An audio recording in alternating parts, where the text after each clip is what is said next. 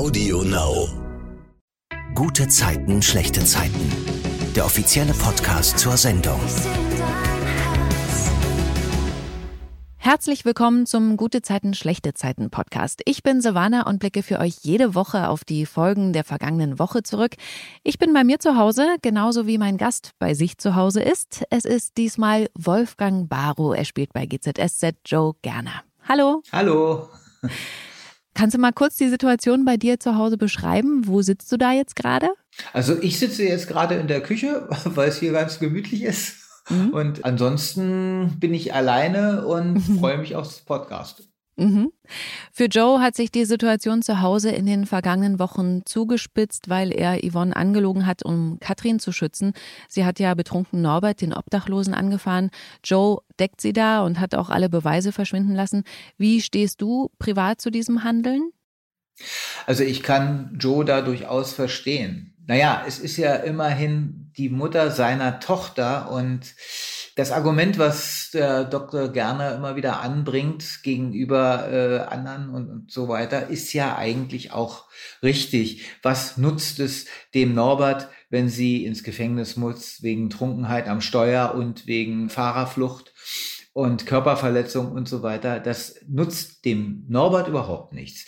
Und die, die Lösung, die sie jetzt gefunden haben, nämlich, dass Gerner ihm Geld gibt, und er sich dadurch auch ein bisschen wieder auf die Beine kommt, eine gute medizinische Versorgung äh, sichern kann. Das ist viel, viel wichtiger, als wenn jetzt ein Richter äh, Katrin Fleming verurteilen würde und dann müsste sie ins Gefängnis. Also dann würde sie zwar auch eine Geldstrafe zahlen, aber ob davon der Norbert was bekommen würde, ist auch noch fraglich, weil dann müsste er das wieder bei Gericht einreichen und, und, und, und. Also ich denke mal, diese Lösung, die Gerner gefunden hat, ist eigentlich von meinem Standpunkt aus die günstigste. Vom Standpunkt von Yvonne natürlich, die sagt, ja, es geht ja eigentlich um Ehrlichkeit zwischen den Eheleuten. Das ist eine andere Sache. Ja, ob das jetzt moralisch okay ist, wenn man jemanden schützt, der eine Straftat begangen hat. Bloß ich denke sowieso, das ist mit der Justiz immer so eine Sache. Manchmal werden Sachen bestraft oder kommen Sachen durch bei der Justiz, wo man sich fragt, also das hat doch mit Gerechtigkeit überhaupt nichts mehr zu tun. Ja, absolut. Weil du das gerade gesagt hast, wenn Katrin verurteilt worden wäre oder würde und äh, Geld bezahlen müsste, das würde vielleicht gar nicht bei Norbert ankommen.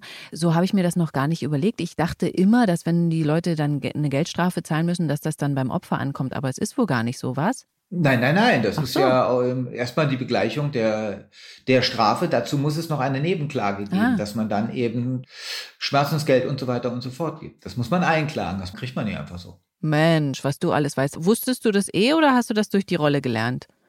Nee, nee, das wusste ich eh. okay. Mit dieser Geschichte, Yvonne und Joe, äh, geht's auch am Montag in der Serie weiter. Da gibt ja auch Yvonne noch zu bedenken, dass Norbert diese Behandlung ohne Katrin gar nicht gebraucht hätte. Und ähm, sie erwartet von Joe, sich einfach anständig zu verhalten und ist total verletzt, dass er im entscheidenden Moment zu Katrin gehalten hat. Und dann stellt Yvonne Joe die Frage, wie weit er für die Familie gehen würde. Und was antwortet er darauf?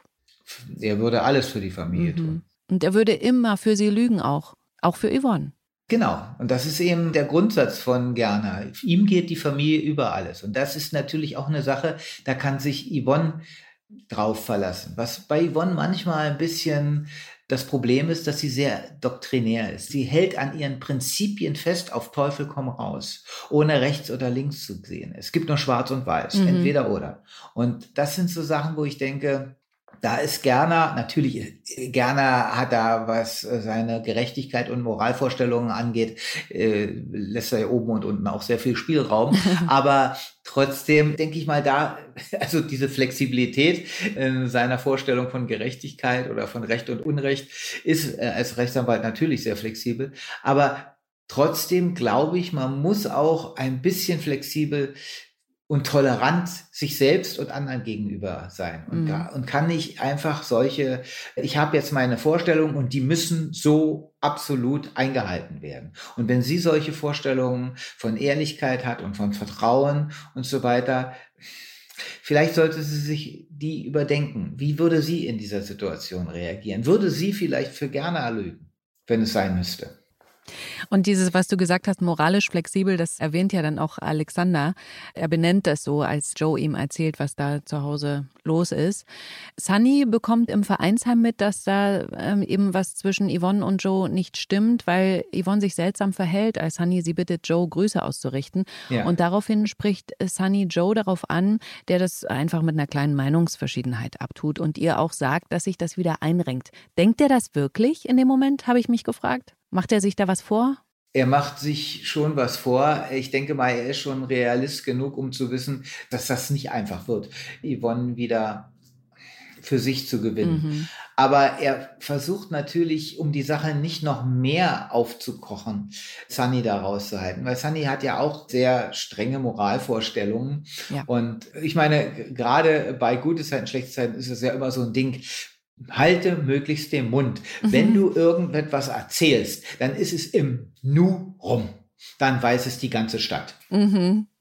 Und dann treffen sich Yvonne und Joe zufällig im Mauerwerk und da sagt sie ihm, dass sie ihn liebt und nicht verlieren will. Und das fand ich ganz toll. Aber er kann ihr nicht das versprechen, was sie möchte. Erzähl das nochmal. Naja, sie, sie möchte, dass er ab jetzt ehrlich zu ihr ist. Aber er kann es ihr insofern nicht versprechen, weil wenn wieder so eine Situation eintritt, und sei es, es muss ja nicht Katrin sein, es kann ja auch mit Johanna zu tun haben oder auch mit äh, Sunny, mhm. dann wird er wieder so reagieren, dann wird er versuchen, seine Familienangehörigen zu schützen und wenn es sein muss, auch Yvonne gegenüber unehrlich sein. Und deswegen kann er ihr das nicht versprechen. Ja. Wieder zu Hause will dann Yvonne aber von Joe wissen, wie sie ihm dann überhaupt wieder vertrauen soll. Sie fühlt sich gedemütigt, weil er eben Geheimnisse mit Katrin hat, also sie ihr irgendwie gefühlt so vorgezogen hat. Und dann kommt es zu diesem entscheidenden Satz, Wolfgang. Was sagt er ihr? dass äh, er ihr nicht versprechen kann, dass er äh, sie nicht mehr anlügen wird. Und da sagt sie, dass es keine Zukunft mehr zwischen den beiden geben wird. Und das ist natürlich eine ganz schwierige Geschichte. Erik ist mit Blumen nach Hause gekommen. Er hat nämlich ein schlechtes Gewissen, weil er gemerkt hat, dass er Toni nicht zugehört hat, als sie ihm was erzählen wollte. Wie hältst du das mit Blumen zu Hause regelmäßig oder wenn was Spezielles ansteht oder war? Also das ist ganz unterschiedlich. Ich halte es so, wenn eigentlich eher, wenn was Spezielles ansteht aber auch, also ich komme selten an Blumenläden vorbei, aber sollte ich an einem Blumenladen durch Zufall vorbeikommen und denke, ach, das ist ja ein schöner Blumenstrauß, dann kann schon mal passieren, dass ich den mitnehme, mhm. ohne Anlass. Ja, Wobei das dann immer ein Problem wird, weil dann meine Frau zu mir sagt, äh, ist irgendwas, habe ich was vergessen? Ach ja, äh, krass. Oder ist so unser Hochzeitstag oder, oder ich sage, nein. Oder hast du irgendwas, willst du mir irgendwas sagen oder wie? Das heißt eigentlich, du solltest es regelmäßiger tun. Entweder so, ja, oder eben nicht außerhalb der Reihe, weil das mhm. auch nicht hundertprozentig funktioniert. Toni erzählt Erik dann von der möglichen Beförderung für sie und dass sie aber dafür nach Dresden müsste. Er will auch unbedingt, dass sie dahin geht, wenn das klappen sollte und nicht wegen ihm auf die Chance verzichtet. Sie unterhalten sich dann auch, was die Stadt Dresden so alles Schönes hat. Kennst du Dresden, Wolfgang? Mhm. Also ich war ein paar Mal in Dresden. Das ist ja nach dem Krieg wieder sehr schön, also so richtig erst aufgebaut worden nach, nach der äh, Wiedervereinigung. Nach ja. der Wiedervereinigung, genau. Also die Frauenkirche und wunderschön. Und Dresden war ja vor dem Krieg auch eine wundervolle, schöne Stadt, die leider durch die Bombenangriffe im Krieg fast völlig zerstört wurde. Und, und jetzt ist es wieder eine schöne Stadt. Also es gibt ja. da so schöne Ecken, auch gerade die Innenstadt eben um die Frauenkirche mhm. herum und so. Also es ist wirklich eine, eine tolle, schöne Stadt, ja. Ja, ich finde auch immer die Kulisse ganz toll, wenn man das mal im Fernsehen sieht, wenn man auf der einen Elbseite steht und da eben das so sieht, ne, die Frauenkirche, mhm. Semperoper und so weiter, echt. Genau, und die, die, Brücken, die über, über den Fluss führen, ja. Mhm. Toni kriegt dann aber einen Anruf von ihrer Chefin mit einer Absage, also sie wird nicht befördert und auch nicht in Dresden, was Toni dann aber auch okay findet, weil sie dann mit Erik keine Fernbeziehung führen müsste. Dann sind wir bei Nina zu Hause, da finde ich sehr witzig, wie sie da in ihrer riesigen Handtasche nach ihrem Handy Handy sucht. Ich glaube, das kennt wahrscheinlich jeder, auch jeder Mann, der das. Äh ich habe selten große Handtaschen. Nee, aber der das bei Frauen mal beobachtet. Ach so, ja. Also die suchen ja ständig darin irgendwas. Nina findet dann in ihrer Handtasche auch das Taschenmesser, das sie von Leon bekommen hatte und das auf Fuerteventura so nützlich war. Und dann schlägt Leon ihr vor, einfach nie wieder ohne ihn wegzufahren. Dann kann eben auch nichts passieren. Und sie findet das grundsätzlich gut. Ich muss mal sagen, ich finde so eine Aussage total schwierig. Wie stehst du dazu? Urlaub auch mal alleine? Kommt sowas für dich in Frage? Das kommt für mich in Frage, ist aber immer die Frage, ob man das will. Weil wenn man Urlaub alleine macht, also ich habe schon ein paar Urlaube alleine gemacht und das ist immer mhm. so eine Sache, äh, dann weiß man nicht so richtig, äh, was mit sich anzufangen das macht dann erst wieder Spaß, wenn man irgendwie Anschluss gefunden hat, wenn man jemanden kennengelernt hat mhm. und dann mit demjenigen was unternehmen kann und so. Aber ganz alleine Sachen zu machen, also da muss man schon ein ziemlicher Einsiedlertyp sein. Oder man macht so einen Urlaub Echt? so ins, äh, also ich ganz alleine, ohne irgendwie Kontakt zu anderen Menschen, finde ich ein bisschen schwierig. Ich finde das voll toll. wirklich. Also wirklich mal Zeit nur für sich zu haben, zu lesen, essen zu gehen, wann man möchte und mit niemandem reden. Also so ein bisschen bei sich ankommen, finde ich. Aber du bist ja offensichtlich so ein Rudeltier.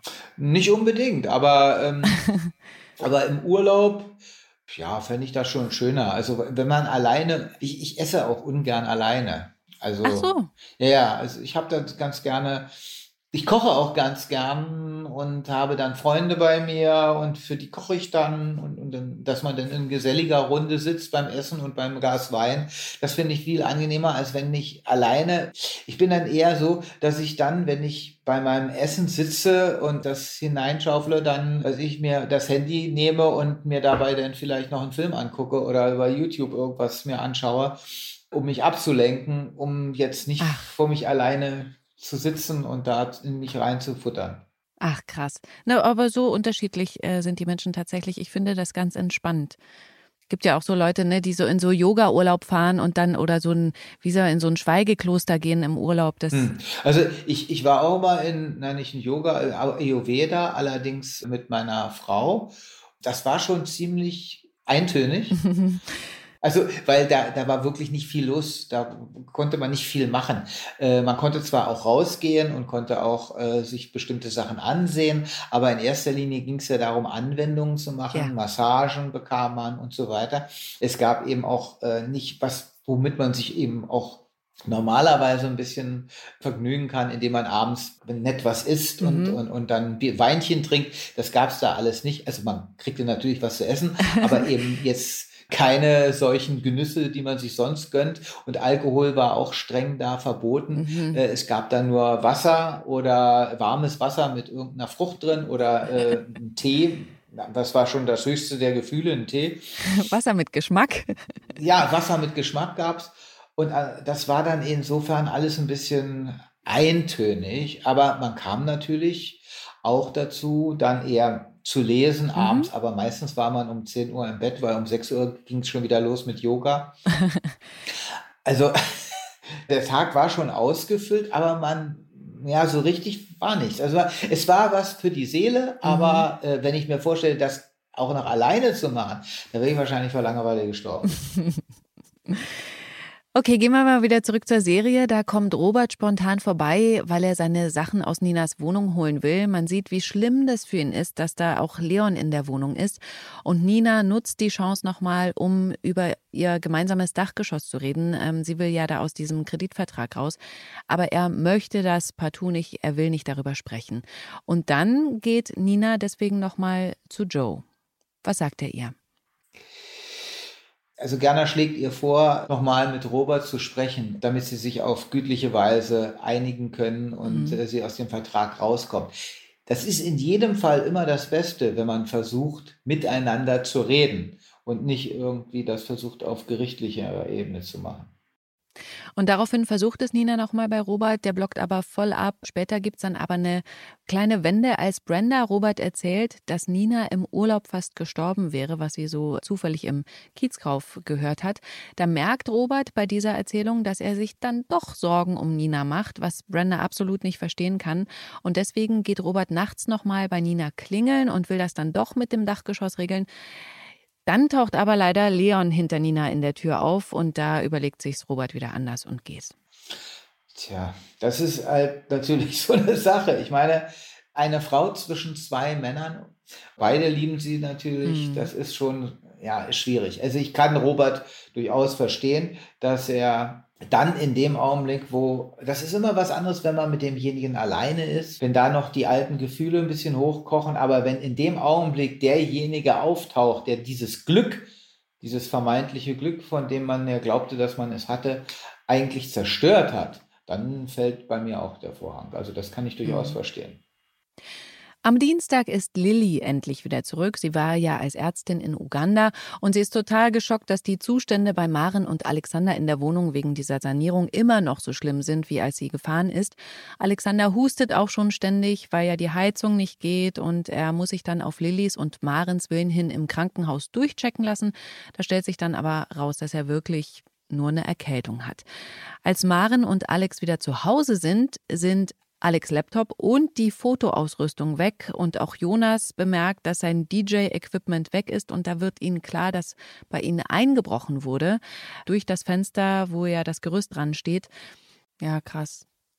Ganz schwierig nach wie vor die Situation bei Yvonne und Joe. Sie sieht einfach keine Zukunft mehr für die beiden und ist fassungslos über seine Moralvorstellung und auch enttäuscht von sich, dass sie ihm wieder vertraut hat. Und dann packt sie schließlich ihre Sachen, will zu Nina ziehen, bevor sie sich dann was eigenes gesucht hat. Joe ist da super traurig, aber da ist mir aufgefallen, der ist ja so ein Typ im Gegensatz zu anderen Rollen, weint der selten, oder? Ja, aber also ich meine, es gibt genug Situationen und Szenen, wo Joe geweint hat, aber dann muss es schon hart sein. Mhm. Also er ist ja einiges gewohnt und ich denke mal, damit Joe weint, da müsste dann schon, also er hat sehr geweint und ist zusammengebrochen, als sein Sohn damals starb, ja. der Dominik.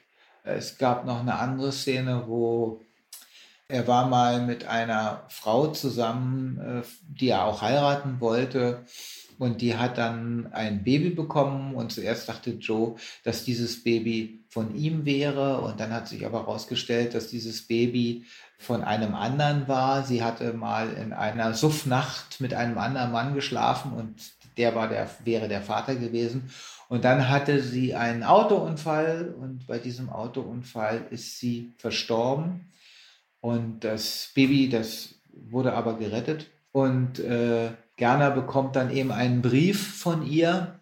Sie hatte noch einen Brief geschrieben an Gerner, bevor dieser Unfall passierte. Und in diesem Brief mhm. stand drin, dass der einzige Mann, den sie je geliebt hat, er war. Und da hat er auch geweint. Wie ist denn das bei dir persönlich? Bist du ein Typ, der auch mal weint? Ja, aber da muss schon auch eher was passieren. Also äh, ich weine jetzt nicht äh, einfach so, wenn mir was auf dem Fuß fällt oder so. Und äh, also es müsste da schon mhm. was Schlimmeres passieren, dass ich weine. Auch da gibt es ja total unterschiedliche Typen. Ich bin ja ein Typ, ich weine total schnell. Also tatsächlich auch beim Fernsehgucken oder wenn eine emotionale Werbung kommt, da bin ich direkt dabei. Und ich benenne das dann immer so als, äh, für mich ist Weinen wie Schwitzen. Also das kommt bei mir einfach so raus. Das hat auch nie irgendwie eine größere Bedeutung, weil ja oft Menschen dann so schockiert sind, warum weint sie denn jetzt? Aber das ist für mich ja. so eine körperliche Reaktion. Ne? ist auch jeder Mensch anders. Natürlich, klar. Also das bei manchen Filmen, da merke ich auch, wie, wie ich plötzlich äh, Pipi in die Augen bekomme. Mhm. Aber das ist dann wirklich nur so ein kleiner Wasserstand. Mhm. Ich fange da nicht dann an, so mich in die Ecke zu werfen und zu heulen. Boah, ich gebe mich dem dann voll hin. Wirklich. Also da bin ich richtig gut dabei. Emily sitzt dann bei der Polizei, muss nochmal aussagen, weil Aaron ja versucht hat, sie zu vergewaltigen. Und da erfährt sie, dass Aaron, wie er angekündigt hat, ausgesagt hat, dass sie eine Affäre hatten und sie ihn jetzt abzocken will. Bei der Aussage von Emily ist Joe auch als Anwalt dabei. Erzähl mal, warum Emily sich da bei der Polizei so aufregt. Ja, weil die Polizistin, die geht erstmal, die hinterfragt die Sachen sachlich und versucht möglichst sachlich zu bleiben und übernimmt eben nicht die Position, dass sie versucht, Emily Standpunkt zu sehen, sondern mhm. sie sagt, naja, es könnte ja auch sein, dass der Aaron recht hat. Und dadurch versucht sie so ein bisschen neutral zu sein. Und das nervt natürlich Emily, weil sie sagt, sagen Sie mal, begreifen Sie nicht, was Sache ist? Der Typ hat versucht, mich zu vergewaltigen. Und die mhm. Polizistin sagt, ja, aber der hat auch gesagt, sie hätten eine Affäre. Und insofern kann der natürlich auch, dass sie ihm das Gefühl gegeben haben, dass da mehr ist, ja, und dass äh, das keine Vergewaltigung war, sondern dass sie ihn dazu noch animiert haben. Das ist ja oftmals auch das Problem, dass Frauen, die vergewaltigt wurden, erstmal übel auch befragt werden von der ja. Polizei, weil man dann sagt, na ja, inwieweit waren sie auch selbst daran schuld? Waren sie vielleicht aufreizend angezogen? Haben sie denjenigen noch dazu animiert und so weiter und so fort? Das ist ja ein ganz heikles Thema, äh, dass oftmals auch die Frau erstmal so hingestellt wird, naja, vielleicht sind sie auch selber schuld daran, dass der sie vergewaltigt hat. Stunden später wird Emily nochmal zur Polizei bestellt. Da sagt ihr die Beamtin, dass an dem besagten Tag die Überwachungsanlage im Hotel ausgefallen ist, wo das Ganze passiert ist. Es also keine Videoaufzeichnungen gibt, die belegen können, dass Aaron versucht hat, Emily zu vergewaltigen. Und dann fragt die Polizistin Emily gerade heraus, ob Emily die Vergewaltigung erfunden hat, um Aaron zu erpressen. Ja, Gut, das ist eben diese Unterstellung, die die Polizistin macht, dass sie eben Emily unterstellt, sie hätte das alles nur erfunden, um Aaron zu erpressen, weil sie Geld haben will für die Operation ihres Mannes. Mhm.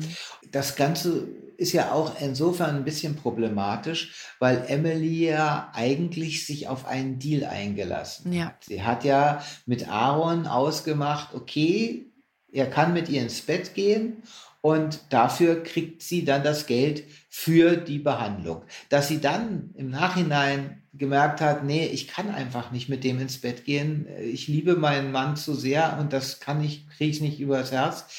Das ist, normalerweise hätte sie sich auf diesen Deal überhaupt gar nicht einlassen dürfen. Ja. ja also vielleicht wäre es, es gibt ja immer eine Möglichkeit oder es gäbe immer noch eine zweite Möglichkeit. Aber so ein Deal ist natürlich ein ganz zweischneidiges Schwert. Und dadurch ist die Glaubwürdigkeit von Emily natürlich in den Augen der Polizei nicht gerade die größte. Hm. In der Folge am Mittwoch hat Leila Geburtstag. Shirin organisiert ihr eine Party zu Hause. Als Nasan als Erste kommt, stichelt Leila die ganze Zeit gegen ihre große Schwester und fühlt sich auch immer super angegriffen bei jedem Satz von Nasan. Andersrum ist es aber genauso, was Shirin dann auch mega nervt und sie dann schließlich auf den Tisch haut und sagt, es reicht jetzt. Das sehe ich echt auch genauso, weil ich finde, diese ganze Situation dann nervt so krass und innerhalb von wenigen Tagen ist man gleich so genervt davon.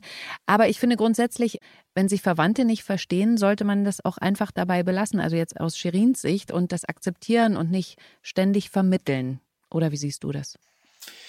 Äh, also ich kann verstehen, dass man natürlich gerade, wenn man jetzt oftmals eskalieren ja solche Sachen an Feiertagen, sonst krieg, ja. Sind, ja, sind ja die Verwandten normalerweise immer auf Abstand und möglichst, wenn man Glück hat, auch noch in einer anderen Stadt.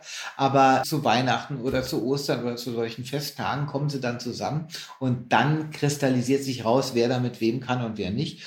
Und natürlich versucht dann derjenige, der vielleicht sogar auch der Hausherr ist, in dem Fall ja auch Shirin, ja. den häuslichen Segen aufrecht zu erhalten und dass man sagt, Mensch, Kinder, äh, jetzt hört doch mal auf, wir sind doch hier und jetzt, das, also verständlich ist das schon. Äh, ich weiß auch nicht, ob das Sinn macht, die beiden Kampfhähne aufeinander loszulassen und zu sagen, mal sehen, wer überlebt. Mhm. Also, ob das der richtige Weg ist. Also, ich denke mal schon, man sollte versuchen, da eine Einigung zu finden. Vielleicht auch wirklich ein bisschen als Mediator zu agieren und zu sagen, ey, wo habt ihr das Problem? Was ist genau das Problem? Und können wir das nicht vielleicht auf einer anderen Art und Weise lösen? Weil auf die Dauer bringt es ja dann nichts. Oder man verzüchtet auf solche Familienfeste, trifft sich eben nur einzeln mit demjenigen oder derjenigen und nicht mehr in der Gruppe. Ja.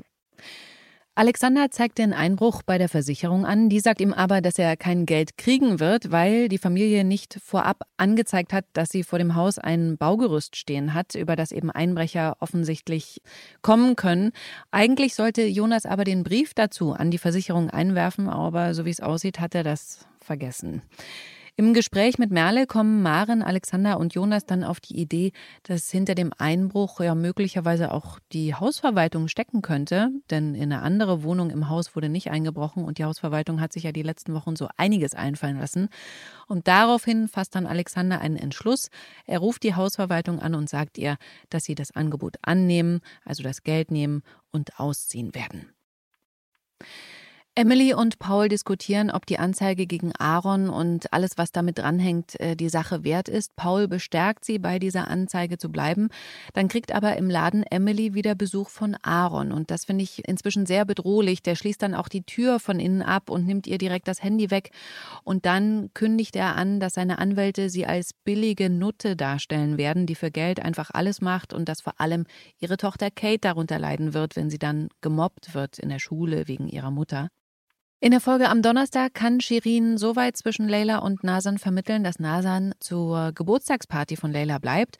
Die ist dann auch ganz schön. Ich finde auch ganz witzig, äh, dass Nihat Leila ein Buch schenkt. Das heißt, wie mache ich an der Börse ein Vermögen? Mm, wo ich mich auch echt gefragt habe, okay, wie weit weg kann man eigentlich sein von Leila als Cousin? Hast du denn mit Aktien Erfahrung, Wolfgang? Ganz gering. Nur ganz, ganz, ganz gering. Ich hatte vor Jahren vor vielen, vielen Jahren hatte ich einen, ja, so einen Finanzberater, der hat mir äh, empfohlen, in Fonds zu investieren. Mhm. Und da habe ich dann, ja, habe so einen Fonds gekauft und habe das dann vergessen. Und äh, mhm. später habe, hat man mir dann gesagt, das ist das Beste, was man machen kann, weil ähm, oftmals diese Fonds, also wenn man dran bleibt, dann verliert man meistens Geld. Aber wenn man mhm. die Sache vergisst und dann nach, nach fünf oder zehn Jahren mal nachguckt und sagt, huch, ja. Da, das, das ist ja jetzt das Doppelte geworden oder so, das ist dann was anderes, weil sonst, wenn man da dran bleibt, dann ist es meistens so, oh, jetzt, jetzt äh, verliert der wieder an Wert, jetzt muss ich den verkaufen und so, mhm. und dann, dann, nee, jetzt muss ich wieder zukaufen und so weiter und so fort. Aber wenn man einen langen Atem hat, das habe ich auch irgendwann mal von einem ungarischen Börsenmogul, der wohl Multimillionär war, gelesen irgendwie, der hat das auch mal gesagt. Wenn man Geschäfte an der Börse macht, dann muss man das als Spielgeld betrachten, was man eh nicht mehr braucht oder nicht mehr haben will. Auf der Geburtstagsparty wird dann Limbo getanzt zu David Hasselhoff Musik. Das fand ich persönlich ja früher ganz toll, muss ich sagen. Äh, welche Musik magst du denn privat gern hören, Joe? Wie wir inzwischen wissen, liebt ja Jazz. Ja, ich mag Jazz auch, allerdings nicht den Free Jazz, den Joe mag. Ja, der ist, fand ich anstrengend, ehrlich gesagt. Ja, ja, der, der, der, der dieser, dieser Jazz ist auch anstrengend. Mhm. Das ist fast äh, zwölf Tonmusik. Ja. Ähm, nee, also ich mag, ich mag so normalen Jazz, so Red Pack, Frank Sinatra und Swing, so eine Sachen. Aber ich mag auch Michael Jackson. Ich bin, bin ja so ein 80er-Jahre-Kind und äh, mag auch ABBA und also die, gerade die 80er Jahre, Phil Collins.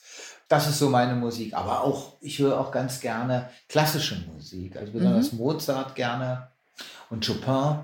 Also, ja. Cool auch Sachen, die, die heutzutage angesagt sind, finde ich auch geil. Also äh, Silbermond und so weiter. Also es, es, gibt ein paar Sachen, die ich toll finde. Und äh, aber wie gesagt, in erster Linie bin ich so ein 80er Jahre Fan, vor allen Dingen ein großer Michael Jackson Fan. Ich auch. Voll toll. Als die Party zu Ende ist, gehen Shirin und Leila noch feiern und auf dem Weg dahin sieht Nasan sie zufällig, als die gerade aus dem Kiezkauf kommt und läuft den beiden hinterher. Dabei hört sie dann aber, wie Leila sie als Spaßbremse bezeichnet und dass Leila zu Shirin sagt, sie wünschte, Shirin wäre ihre Schwester. Finde ich krass. Hast krass. du eigentlich Geschwister? Nee. Nee. Einzelkind. Ja, ja, ja. Ein verwöhntes Einzelkind. Ja, habe ich nicht. Paul und Emily streiten, weil sie darüber nachdenkt, Aarons Geld anzunehmen. Emily sieht sich da auch als alleinige Entscheiderin, weil ihr ja die ganze Sache passiert ist, was Paul total schlimm findet, weil er auch damit zu kämpfen hat. Und dann ruft Emily tatsächlich Aaron an und sagt ihm, dass sie sein Angebot annimmt, was Paul angewidert zur Kenntnis nimmt. Er will das Geld auf keinen Fall haben, um damit seine Hand operieren zu lassen. Paul merkt dann aber nachts, wie Emily das alles beschäftigt, weil sie Albträume hat und dann immer wieder auch nach Kate ruft. Und deswegen ähm, geht Paul dann am nächsten Tag auch mit in den Laden, wo sich Emily mit Aaron verabredet hat. Der hat dann auch direkt einen Vertrag dabei, den sie unterschreiben soll, und damit verpflichtet sie sich, nie wieder etwas zu dem Vorfall zu sagen, wenn sie das Geld nimmt. Allerdings steht da auch drin, dass sie gelogen hat, um ihn zu erpressen. Und daraufhin zerreißt Emily dann doch den Vertrag und sagt zu Aaron, fick dich. Und ich so, ja, weil ich mich so freue, dass sie das nicht auf sich sitzen lassen will, als Lügnerin dargestellt zu werden. Ähm, Ulrike hat ja letztens im Podcast erzählt, dass ihr das so Spaß macht, auch sowas mal zu sagen, also solche Kraftausdrücke, sage ich mal. Ähm, hat Joe sowas schon mal in, in, den Mund genommen? Kannst du dich erinnern, was das Krasseste war, was du jemals in der Rolle sagen musstest? Also ich glaube, so eine, so eine Sachen wie fick dich oder so oder also das Schlimmste war, glaube ich, mal Scheiße. Ach so, echt? Ich, ich glaube, äh, da ist Gerner doch etwas zu sehr erzogen, dass er sich zu solchen Äußerungen herablässt. Nee. Und ich denke mal, dieses Fick dich ist auch eher ein Ausdruck, der in den letzten zehn Jahren entstanden ist. Und äh, mhm. ich benutze den auch privat nicht. Wobei ich ehrlich äh, dazu äh, ist eben auch so, dass ich Vielleicht liegt es auch daran, dass ich nicht in solche Situationen, Gott sei Dank, komme, um mhm. das sagen zu müssen. Es gibt so bestimmte Redensarten, die man lernt, also als Jugendlicher, ja. oder also wenn man sagt, irgendwie ist ich geil oder krass oder irgendwie sowas. Mhm. Und das begleitet einen dann sein Leben lang. Und genauso ist es auch mit Schimpfwörtern. Ich denke mal mhm. auch, dass ich weniger ein, jemanden als Wichser bezeichnen würde, als mehr als Arschloch. Also so, weil ich das eigentlich mehr so kenne. Und Gerner sowieso nicht. Der, der würde dann eher das auf subtilere Weise machen, als so richtig ja. so von unten heraus irgendwie so beschimpfen. Jonas muss seine Auftritte im Mauerwerk absagen, weil er ja kein Equipment mehr zum Auflegen hat. Als er das macht, sieht er Rosa Lehmann da mit einem Kunden sitzen und beschließt, der USB-Stick mit dem Trojaner, der muss doch an ihren Laptop. Er will ja damit an die Kundendaten und sie dann erpressen, damit die dann die Sanierung des Hauses stoppt. Als Jonas dann an Rosas Tasche geht, bemerkt Rosa ihn und Jonas lässt dann vor Schreck den USB-Stick in ihre Tasche fallen und dann verdrückt er sich ganz schnell mit Merle und dann kommt es vom Mauerwerk zu diesem Gespräch. Scheiße, wenn sie den Stick findet. Dann, dann denkt sie sich wahrscheinlich erstmal gar nichts. Der kann doch aus der Bank sein. Irgendwann wird sie den Stick reinstecken. Und dann liest sie es. Was, wieso? Wie hast du den Trojaner dann genannt? Etwa Trojaner? Mann, damit ich ihn wiederfinde.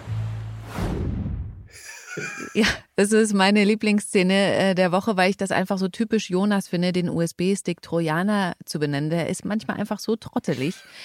Und dann kommt es, wie der Zufall will. Rosa bittet Merle wieder unten im Mauerwerk auf ihre Sachen aufzupassen, weil sie auf Toilette muss.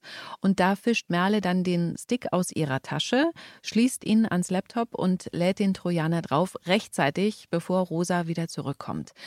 Der befreundete Hacker von Jonas, der schafft es dann, in das System der Bank reinzukommen über den Trojaner. An die Kundendaten kommt er aber nicht ran, äh, die sind wirklich bestens gesichert. Gleichzeitig wird Rosa von der IT-Sicherheit ihrer Bank angerufen und informiert, dass sie über ihren Laptop einen Trojaner ins System eingeschleust bekommen haben. Und da fällt Rosa natürlich sofort ein, dass Merle am Abend davor an ihrem Laptop saß und offensichtlich dafür verantwortlich ist. Hm. Und daraufhin steht dann Rosa Freitag bei Jonas vor der Tür.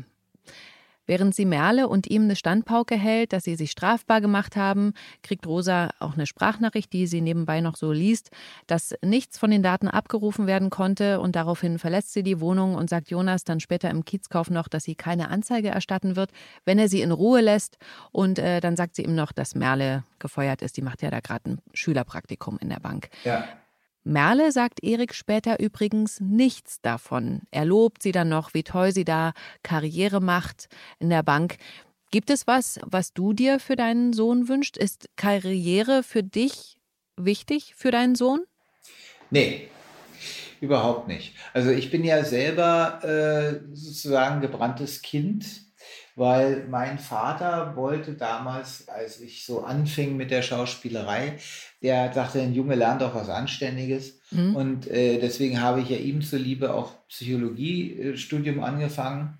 Ist ja auch nicht das Schlechteste. Nein, natürlich nicht. Absolut nicht. Das ist auch, es hat mich bis heute auch sehr fasziniert. Also ich habe ja auch noch Hypnotherapie gemacht und so weiter, diese Geschichte, da eine Ausbildung dazu. Und das lässt mich äh, bis heute nicht los. Ich finde das sehr, sehr spannend, sehr, sehr toll und so weiter. Aber letztendlich hat doch die Schauspielerei gesiegt. Und auch mein Vater hat wirklich bis äh, Zeit seines Lebens immer wieder gesagt, auch als er mich dann auf der Bühne gesehen hat und auch im Fernsehen hat er, mhm. hat er einige Sachen gesehen von mir. Und da war es dann auch immer so, dass er sagte, Mensch, Junge, willst du nicht doch noch was Anständiges werden? Also ich kann, mhm. kann das verstehen, und, aber das ist trotzdem mein Vater wollte ja nicht unbedingt, dass ich jetzt eine große Karriere im Sinne mache, äh, dass ich jetzt der große Psychologe werde.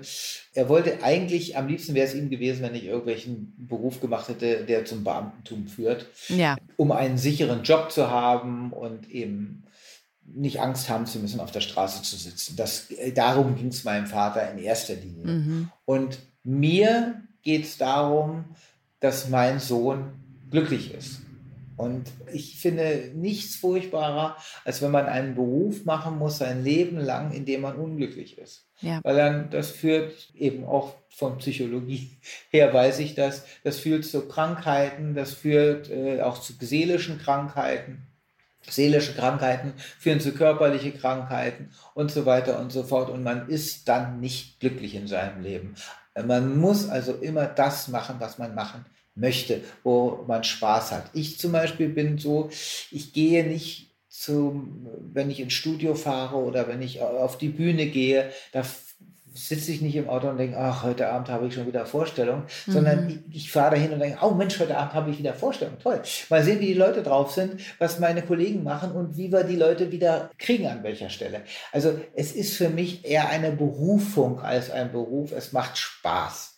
Boah. Und das soll es machen. Das ist so toll. Leider ist der Podcast noch nicht zu Ende. Das wären so schöne letzte Worte, weil das so eine schöne Aussage ist.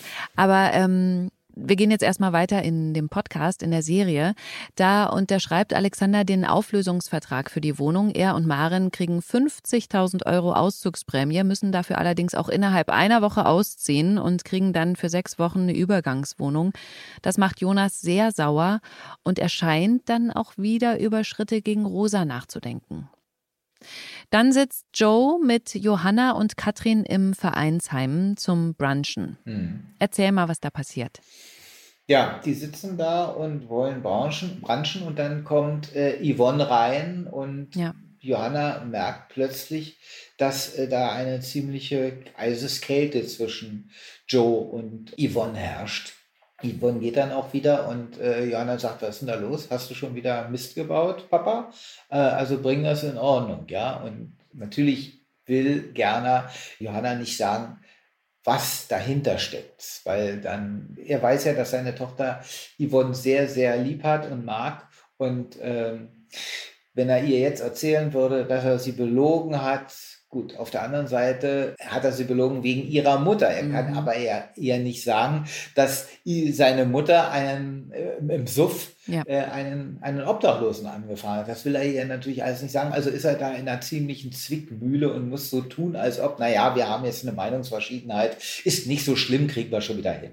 Ja, was ich da an der Szene auch total toll finde, ist ja, dass auch Katrin da so ja versucht nochmal nachzuhaken und man auch so sieht, dass Katrin da irgendwie, also dass ihr das leid tut, dass sie dazu geführt hat, dass es bei denen jetzt so scheiße ist.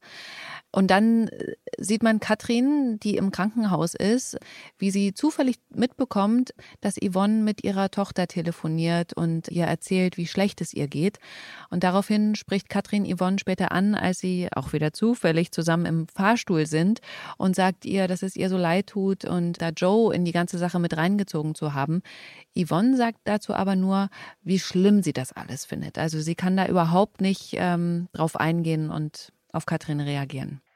Ja, und das ist eben genau das, was ich eben so ein bisschen problematisch finde bei Yvonne. Dass sie wirklich so ihre Glaubenssätze hat, ja. an die hält sie fest und lässt sich da auch überhaupt nicht von abbringen. Und selbst wenn man versucht, dagegen zu arbeiten und sagt, Mensch, du, es tut mir so leid und es kommt erstmal nicht an, weil sie mhm. ist da so, ah, so verbissen in ihrem Glauben dass du da nicht rankommst. Und das finde ich ein bisschen auch schade für Yvonne. Ja, finde ich auch. Robert und Nina streiten sich weiter. Sie will nicht kündigen. Ähm, daraufhin kündigt er.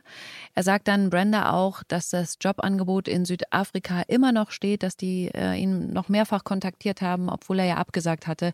Und er Brenda auch mitnehmen würde, was sie dann ganz toll findet. Würdest du noch mal auswandern, woanders neu anfangen wollen? Äh, ja, das Problem ist ja bei mir äh, ein bisschen die Sprache. Ich lebe ja von, von der deutschen Sprache. Natürlich, ich spreche ganz gut Englisch. Ich könnte dann halt mir irgendein Land aussuchen, ein englischsprachiges Land, also die Vereinigten Staaten oder Großbritannien. Mhm. Ähm, oder auch Neuseeland, wobei ich die Neuseeländer überhaupt nicht verstehen kann. Stimmt. Also ich, ich war mal, äh, ich war jetzt schon zum zweiten Mal in Neuseeland. Ich finde das Land wundervoll. Das wäre übrigens wenn eine Alternative für mich zu Deutschland, weil ich äh, erstens mal finde ich die Leute total nett, auch wenn ich sie nicht verstehe, aber äh, sie waren total freundlich zu mir. Mhm. Den einzigen, den ich da wirklich gut verstanden habe, waren Inder. Mhm. Aber ähm, und das will, will schon was heißen. besser als, als diesen Dialekt, den die Neuseeländer sprechen. Mhm. Aber ich finde das auch landschaftlich total toll, was die da haben. Bisschen blöd ist, dass es da äh, öfter mal Naturkatastrophen gibt, ja. wie diese Erdbeben, die sind natürlich entsetzlich. Aber ansonsten wäre das auch ein Land, wo ich sage, toll, ja, aber es, es hat zum Teil ähnliches Klima wie Deutschland, aber du hast Berge, du hast Gletscher, auf der anderen Seite mhm. hast du das Meer, du kannst Delfine äh, sehen, kannst baden und, und, du hast Robben, du hast äh, Pinguine, also du, du hast wirklich wahnsinnig viele Sachen, die du da sehen kannst, erleben kannst wirklich vom, vom Landschaftlichen ist das äh, ein Wahnsinn. Mhm. Aber wie sieht es aus, äh, außer Herr der Ringe, äh, weiß ich jetzt nicht, was Neuseeland so großartig für Filme gemacht hat. Ich weiß nicht, wie das mhm. da mit den Theaterbühnen aussieht. Also das wäre dann schon schwierig, in meinem Alter dann auch jetzt wieder in eine neue Branche reinzukommen. Anders ist das jetzt, wenn man einen internationalen Erfolg hat, wie jetzt zum Beispiel Christoph Wald, der plötzlich eben auch schon im, eigentlich im betagteren Alter da Karriere gemacht hat und jetzt einen Film nach dem anderen gedreht hat. Das und stimmt. Das ist dann eine andere Geschichte, das ist dann ein anderer Einstieg und dann kann man sich auch überlegen, also wenn man jetzt so eine Karriere machen sollte, wenn jetzt wirklich Hollywood äh, sich bei mir melden würde, dass man dann sagt, okay, gut, dann ziehe ich dann eben nach Los Angeles oder nach, aber ich weiß es nicht, vielleicht würde ich dann doch lieber nach Neuseeland ziehen. Ist ja auch so weit nicht von, von Amerika, aber von Deutschland halt sehr weit weg. Mhm. Ich weiß nicht. Ich, eigentlich liebe ich auch mein Deutschland und mein Berlin vor allen Dingen. Was liebst du daran besonders an Berlin? Ich liebe diesen, diese Chutzpe, diesen, diesen, diesen Berliner Humor, ja, dieses, äh, das ist so, die Berliner sind ja sowas von unfreundlich, aber ja. dabei sind sie also wenn du einen Berliner erstmal für dich gewonnen hast, dann wirst du dein Leben lang den nicht mehr los. Also ein, ein Berliner ist ein herzensguter Mensch, aber der hat eben auch sein Herz auf der, auf der Schnauze und der sagt eben Sachen, wo er, sich Leute erstmal abgeschreckt fühlen, wenn jemand nach Berlin kommt und merkt, die sind aber echt unfreundlich hier. Ja. ja. Aber hey, so ging es mir auch wirklich. Mhm. So ist der Berliner. Der ist erstmal ruppig, aber wenn er dich erstmal ins Herz geschlossen hat, dann ist er herzensgut. Dann macht er alles für dich. Dann sind wir auf einer Baustelle. Da lästert Robert vor einem Kunden, wo gerade Bauabnahme ist, über Nina, die auch mit dabei ist. Der Kunde geht darauf hin, weil er dieses Klima einfach nicht ertragen kann. Nina und Robert werfen sich dann die übelsten Sachen aus der Vergangenheit um die Ohren, streiten sich da wirklich richtig bitter. Und plötzlich fällt Robert eine Treppe runter und bleibt bewusstlos, weiß man nicht genau, unten liegen vor Brenda, die da zufällig gerade dazukommt und dann ist Ende und Ich, wirklich, ich hoffe, dass Robert das überlebt hat. Ja, das hoffe ich auch. Ich äh, weiß natürlich mehr. Nein! Und du sagst es nicht, stimmt's? Richtig. Na, es soll doch spannend bleiben. Ja, ja. Es wäre allerdings schlimm, wenn Robert das nicht überleben würde. Ja, fände ich auch. Wer äh, nicht abwarten kann, bis es am Montag bei GZSZ weitergeht, wie immer, 19.40 Uhr bei RTL, der kann natürlich auch jetzt schon TV Now schauen. Da gibt es die Folgen immer schon sieben Tage im Voraus. So, Wolfgang, bevor wir hier den Podcast beschließen, wollte ich dich noch ganz kurz fragen. Ich habe gehört, du arbeitest gerade an einem Buch, Ja. an deiner Biografie. Genau, es, ein Verlag ist an mich herangetreten, der Rieber Verlag, und wollte, dass ich äh, meine Biografie schreibe. Nun ist es halt so, dass ich auch wahnsinnig viel zu tun habe und äh, habe gesagt, also so allein kriege ich das jetzt nicht mehr so schnell hin und habe mir jetzt noch jemanden mit ins Boot geholt, den Andreas Kurz, den ich schon sehr jahrelang kenne, der ist äh, Journalist äh, bei der Berliner Zeitung, äh, hat einen sehr spitzen Humor Ja. und äh, wir beide werden jetzt gemeinsam dieses Buch schreiben. Also ich schreibe äh, die Sachen auf, die ich in Erinnerung habe. Der, der Andreas, der stellt mir dann so bestimmte Fragen, sagt, wie war denn das damals, was hast du denn da gemacht und so weiter. Und ich beantworte ihm die. Und äh, daraus basteln wir dann das Buch, das im Herbst dann äh, entstehen wird und rauskommen wird. Okay, da freuen wir uns drauf. Und das Buch wird heißen, immer wieder gerne. Ah, der Wortwitz. ja, genau. Ja, cool. Also, vielen Dank, lieber Wolfgang, dass du dabei warst im Podcast. Ja, gerne. Nächste Woche Freitag gibt's die nächste Podcast-Folge. Bis dahin, tschüss. Bis dann. Tschüss. Gute Zeiten, schlechte Zeiten. Der offizielle Podcast zur Sendung. Sie hörten einen RTL-Podcast.